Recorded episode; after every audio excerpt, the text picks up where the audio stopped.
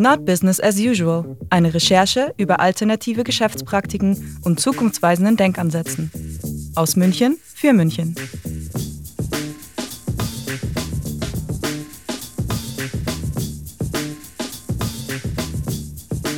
Willkommen zu einer weiteren Folge von Not Business as Usual. Ich bin euer Host Janine und in diesem Podcast mache ich mich auf die Suche nach Firmen und Protagonisten, die zukunftsweisende Denkansätze umsetzen für eine gerechtere Zukunft. Heute möchte ich euch Fair Afrik vorstellen. Fair Afrik produziert Schokolade. Klingt erstmal nicht besonders umweltbewusst oder sozial gerecht. Das Konzept von Fair Afrik ist jedoch interessant. Es geht um das Schlagwort Impact Investing, also nicht nur die finanzielle Rendite als Hauptargument für eine Investition zu nehmen, sondern auch ethische und nachhaltige Faktoren und was damit Positives bewirkt wird. Die Philosophie ist, dass die gesamte Wertschöpfungskette der Herstellung in Ghana bleibt, also nah beim Bauern Somit ist nicht nur der Anbau der Bohnen vor Ort, sondern auch die Produktion der Riegel selber. Warum ist das so wichtig? Mit den Kooperationen vor Ort werden mit Fair Afrik nicht nur die Kleinbauern fair bezahlt, sondern die Region profitiert von mehr Arbeitsplätzen und vor allem von mehr qualifizierteren und besser bezahlten Arbeitsplätzen. Für eine professionelle Schokoladenproduktion ist nämlich eine langjährige Ausbildung notwendig. Ein Win-Win für die ganze Region der Herkunftsländer und ein Businessmodell mit Zukunft. Laut ihrer Webseite hat sich somit das lokale Einkommen pro Tonne vervierfacht. Um mein Portfolio zu erweitern, habe ich Fair Afrik in München fotografiert. Ein paar Business-Porträts und einen Blick hinter den Kulissen durfte ich fotografieren. Wenn ihr die Bilder sehen wollt, schaut auf meiner Webseite oder auf Instagram vorbei. Und nun erzählt uns Julia von der Vertriebsleitung noch mehr über Fair Afrik. Äh, Fair Afrik, das ist äh, Schokolade made in Africa. Ähm, wir sind ein Social Business mit äh, Sitz in München. Ähm, wir arbeiten mit ähm, einem Team in Ghana zusammen und ähm, das Ziel ist eben Schokolade ähm, nicht nur als oder Kakaobohnen nicht nur als Rohstoff zu exportieren aus Ghana und dann hier in Deutschland zu verarbeiten, ähm, sondern wirklich den ganzen äh, Wertschöpfungsprozess im Land, dort wo auch die Kakaobohne wächst, zu lassen und dort eben Arbeitsplätze auch außerhalb der Landwirtschaft zu schaffen und einfach mehr Leute am Wertschöpfungsprozess zu beteiligen und ähm, auch einfach mehr Leute, die eben wie gesagt, außerhalb der Landwirtschaft arbeiten und ähm, eben nicht nur ähm, ja, im Kakaobauern einkommen, sondern eben auch äh, Menschen, die studiert haben, Menschen, ähm, die dann eben wirklich auch äh, ja, so Vorbilder sein können in der ganzen Region und dann eben auch andere Menschen inspirieren können, eben dass eben Business ähm, auch funktionieren kann, auch im globalen Süden. Kannst du mir ein bisschen erzählen, wie die Zusammenarbeit läuft? Ist Fair Afrik Gehört euch die Firma dann dort, die Fabrik? Oder ja, ist eine sehr gute Frage. Also ist eher so eine Kooperation, Joint Venture mäßig. Genau, ist eine sehr sehr gute Frage. Also wir sind ähm, also wir sind 2016 gegründet, das heißt wir sind jetzt vier Jahre alt ähm, und haben angefangen. Ähm, also das war der Henrik, der äh, gegründet hat, der heute eben leider Hochzeitstag hat und deswegen nicht dabei ist. Ähm, also schön für ihn. ähm, genau, aber er hat sich damals Kooperationspartner gesucht in Ghana weil er ja zu dem Zeitpunkt noch gar nicht wusste, okay, wie kommt das an, funktioniert das alles, haben die Leute überhaupt Bock drauf, so, weil ja eigentlich Schokolade oft so, Qualitätsschokolade wird irgendwie so Schweizer Schokolade, belgische Schokolade ist irgendwie immer so das klassische, ich sag mal, Synonym, was man irgendwie so verbindet, wenn man irgendwie so an, an edle Schokoladenherstellung denkt und das ist ja weniger so, ach, die Schokolade aus ähm, Westafrika. So. Und ähm, da hat er eben gestartet, ist er mit einer Kickstarter-Kampagne, um eben erstmal zu schauen, okay, ist da überhaupt Interesse da für das Produkt, ähm, für eben Chocolate Made in Africa und hat dann eben mit einem Produktionspartner vor Ort, den es schon gab, der eben für den, für den lokalen Markt produziert. Also wer schon mal in Ghana war, da gibt es so Golden Tree heißen die, die eben äh, ja, Schokolade auch tatsächlich auf der Straße verkaufen. Also das heißt, es ist eine ganz andere Schokolade als die, die wir jetzt hier aus Deutschland kennen, sondern irgendwie sehr fest, extrem süß, aber eben halt eben auch nicht schmilzend so in der, in der Hitze. Und für die, mit denen haben wir eben dann zusammengearbeitet zunächst und haben da eine eigene Rezeptur entwickelt und da gab es eben nur eine Sorte. Ähm, waren so kleine 20 Gramm Täfelchen, also 4 mal 20 Gramm und dann auf 80 Gramm sozusagen nochmal zusammengepackt. Also war eben auch sehr viel Verpackungsmüll, was dann eben hier auch nur so mittelgut angekommen ist. Und dann haben wir uns ein, mh, im nächsten Schritt, so hat Hendrik dann festgestellt, okay, es funktioniert, aber es kann noch besser sein. So, erstens muss das Produkt besser werden und wir müssen, es muss diverser werden, also muss einfach mehr Sorten geben. Und das Ziel war eben auch langfristig ein Bioprodukt zu haben. Und dann hat er sich einen anderen Produktionspartner gesucht, der eben auch dann tatsächlich verrückterweise parallel gerade angefangen hat, eine ähm, Schokoladenlinie aufzubauen, auch ein ghanaisches Unternehmen, die eben vor allem damit arbeiten, Semi-Finished Products zu machen. Also das heißt, Kakaobohnen zu vermahlen und daraus Kakaopulver, Kakaobutter und Kakaomasse zu machen und das zu exportieren. Das ist deren Kernbusiness. Und man hat gesagt, na gut, und wir haben jetzt ja schon so viel Maschinerie hier, dann können wir ja auch versuchen, nochmal eine eigene Schokolade zu machen. So, das ist dann ja sozusagen nur in Anführungsstrichen der nächste Schritt.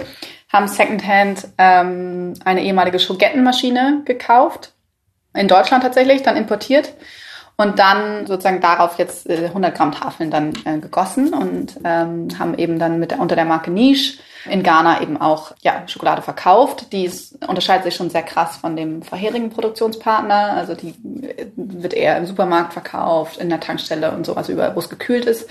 Ist in der Qualität auch, ja, also deutlich mm, besser ist ja mal relativ, aber das, was vielleicht der europäische Gaumen mehr gewohnt ist. Genau, mit denen haben wir jetzt zusammengearbeitet bis Ende letzten Jahres und sind aber an der Stelle einfach, weil sowohl unser Unternehmen als auch Niche das Projekt ähm, sehr gut funktioniert hat, ähm, ist die Produktion so ein bisschen ja aus allen Nähten geplatzt so gesehen. Also es war einfach schwer, dann Produktionskapazitäten für beide Firmen zu finden.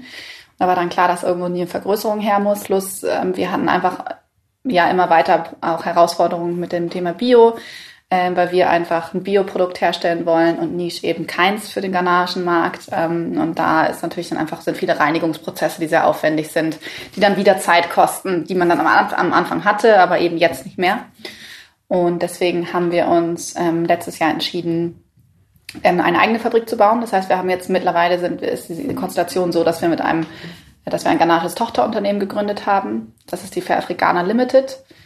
Die wird von einem komplett ghanaischen Team geleitet. Also das heißt, jemand, der, also der Michael, der ist, äh, war vorher eben bei Niche tatsächlich, denn, ähm, der ja, ist jetzt bei uns so, ja, ähm, genau, aber der hat, stellt, stellt jetzt ein Team zusammen und da sind mittlerweile sind da jetzt ähm, sechs Leute auf der Gehaltsliste und mittlerweile sind es äh, dann im Herbst, wenn dann die Fabrik läuft, sollen es dann äh, 85 direkte Arbeitsplätze sein, die dann da entstanden sind.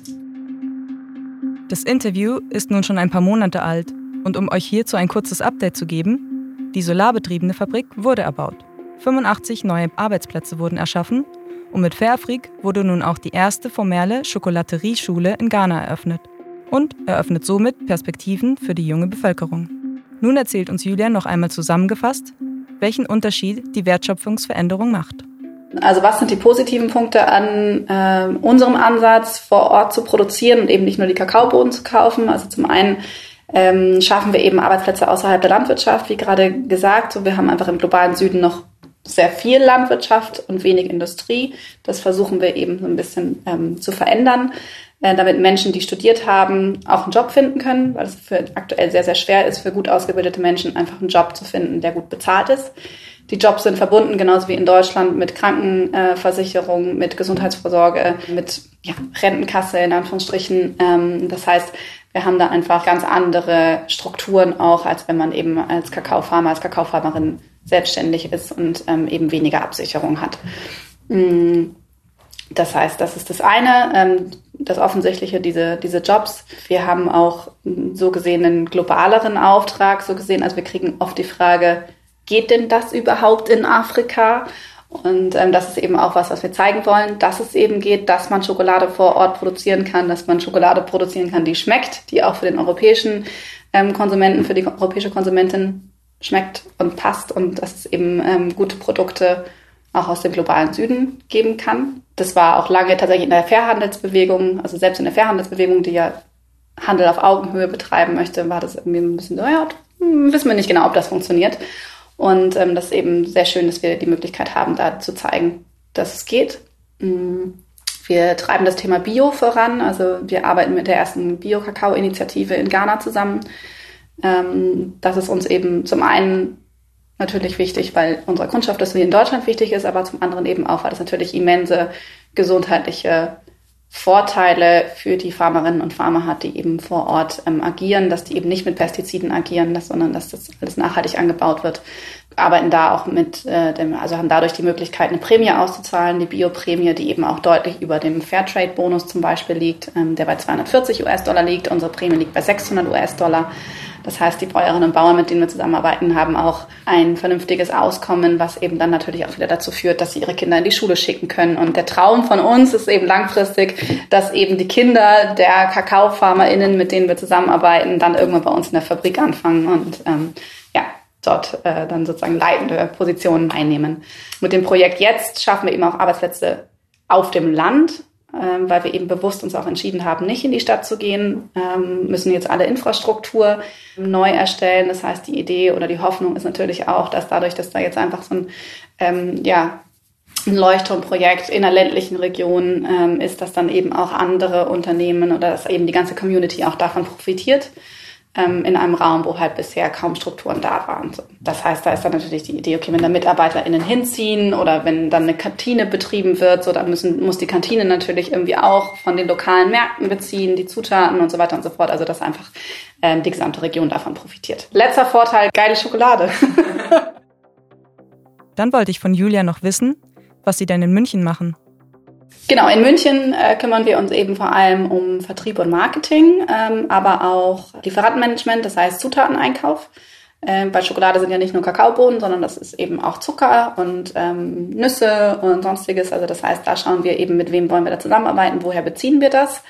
Ähm, und dann gilt es natürlich dann, wenn die Container hier ankommen, äh, Qualitätsmanagement ähm, und dann eben im nächsten Schritt dann das Produkt zu verkaufen. Unser Lager ist hier im Keller tatsächlich. Das heißt, äh, wir verschicken alles von hier noch selbst. Ähm, und äh, ja, genau, haben eben den Kontakt mit den Händlerinnen und Händlern, mit, den, mit dem Großhandel. Wir sind auf Messen unterwegs. Es ist viel Telefonvertrieb, jetzt im Sommer halt ein bisschen weniger. Marketing, Webseite, Kommunikation, Storytelling, also alles, was eben darum passiert. Also, ähm, weil wir einfach dadurch, dass wir viele Dinge anders machen, viele Dinge auch eben erklären müssen, warum es eben, warum das jetzt anders und warum es vielleicht ein besserer Ansatz ist als der, die, die, die es vielleicht schon gibt.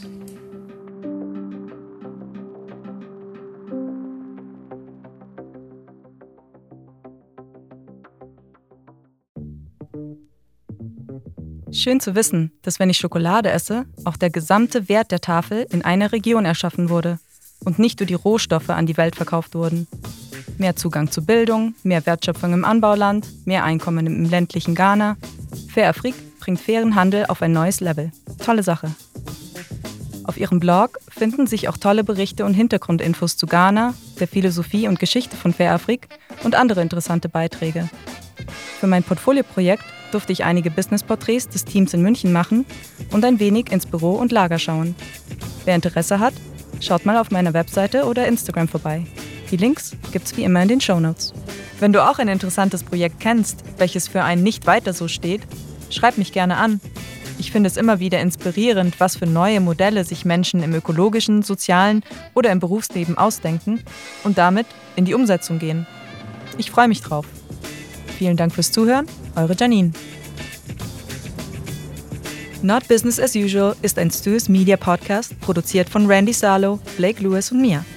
Mehr Infos über uns und unseren anderen Podcast- und Videoproduktionen findet ihr unter www.stuismedia.com.